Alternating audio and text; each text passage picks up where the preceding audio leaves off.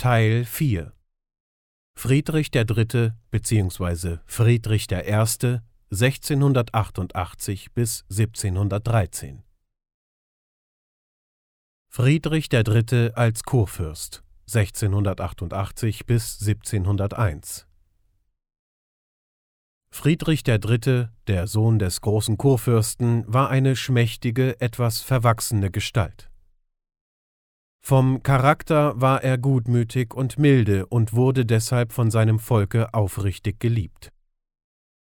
Bei Beginn seiner Regierung erhob er seinen Erzieher, den trefflichen Dankelmann, zu seinem Ratgeber und verwaltete sein Land in der sparsamen Weise seines Vaters. Da er aber von großem Ehrgeize erfüllt war, wollte er es bald dem prunkliebenden Franzosenkönige Ludwig XIV. gleichtun. Als Dankelmann ihm über die wachsenden Ausgaben der Hofhaltung Vorstellungen machte, fiel er in Ungnade, und ein anderer Ratgeber, der sich durch Schmeichelei Friedrichs Gunst erworben hatte, trat an seine Stelle. Nun folgte am Hofe ein prächtiges Fest auf das andere. Als Ludwig XIV. den dritten Raubkrieg gegen Deutschland begann, zog Friedrich III. wie einst sein Vater an den Rhein und seine Truppen nahmen den Franzosen die von ihnen besetzte Stadt Bonn wieder weg. Der Krieg wurde jedoch vom Kaiser ohne Eifer betrieben, so dass Ludwig XIV. bei Friedensschlusse Straßburg und andere geraubte Reichsstädte behalten konnte. Friedrich wird König in Preußen. Friedrich besaß unter allen deutschen Reichsfürsten nächst dem Kaiser das größte Landgebiet, und Brandenburg genoss seit der Zeit seines Vaters hohes Ansehen.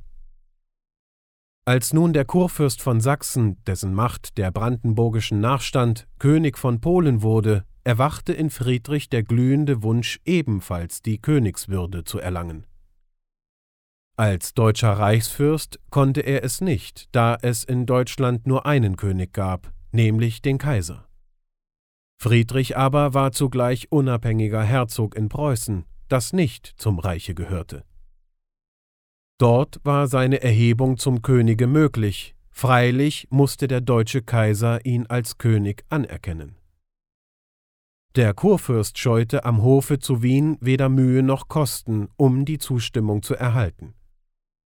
Endlich willigte der Kaiser ein, und Friedrich versprach dafür, ihm in dem Spanischen Erbfolgekriege 8000 Mann Truppen zu senden. Nun zog der Kurfürst mit einem großen Gefolge, zu dessen Fortschaffung mehr als 300 Wagen gebraucht wurden, nach Königsberg. Im Saale des Schlosses, wo sich die vornehmsten Männer des Landes und die Stände des Herzogtums Preußen versammelt hatten, war der Thron aufgeschlagen. Dort setzte Friedrich III. sich selbst und seiner Gattin am 18. Januar 1701 die Königskrone auf das Haupt. Unter einem Thronhimmel, der von preußischen Edelleuten getragen wurde, im Purpurmantel und mit der Krone auf dem Haupte, begab er sich dann nach der Kirche, wo die feierliche Salbung durch den Geistlichen stattfand. Mehrtägige öffentliche Feste folgten auf die Krönung. Der Kurfürst nannte sich von nun an Friedrich I., König in Preußen. Zum Andenken stiftete er den Hohen Orden vom Schwarzen Adler, der die Inschrift trägt Suum cuic, das heißt jedem das Seine. Für die Bewohner aller brandenburgisch-preußischen Lande kam nun der Name Preußen auf. Dem Kaiser hielt der neue König sein Versprechen treulich, und unter der Führung des Fürsten Leopold von Anhalt-Dessau erwarben sich preußische Truppen im Kampfe gegen Frankreich hohen Ruhm. Pflege von Kunst und Wissenschaft wie sein Vorbild Ludwig XIV. förderte auch Friedrich I. Kunst und Wissenschaft. In Berlin wurde die Straße unter den Linden und ein neuer Stadtteil, das Friedrichsviertel, angelegt. Unter der Leitung des Baumeisters und Bildhauers Schlüter entstanden das gewaltige königliche Schloss und das Zeughaus. Auf der Brücke, die am Schlosse über die Spree führte, erhob sich das von Schlüter entworfene und in Erz gegossene herrliche Denkmal des großen Kurfürsten. Seiner Gemahlin Sophie Charlotte erbaute der König das Schloss Charlottenburg und umgab es mit einem schönen Parke.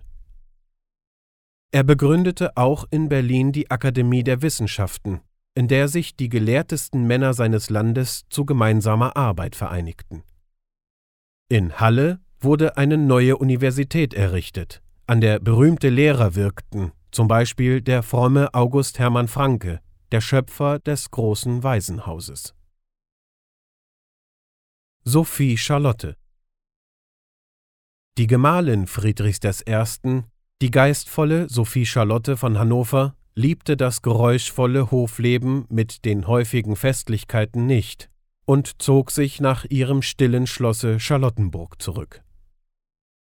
Dort sammelte sie einen Kreis von gelehrten Männern um sich, mit denen sie sich über die schwierigsten Fragen der Wissenschaft unterhielt. Letzte Regierungszeit In den letzten Jahren der Regierung Friedrichs I. wurde Ostpreußen von einer furchtbaren Pest heimgesucht. Sie raffte 200.000 Menschen, den dritten Teil der Bevölkerung, hinweg. Die langen Kriege, zu denen der König seine Truppen entsandt hatte, und die verschwenderische Hofhaltung verschlangen ungeheure Geldsummen.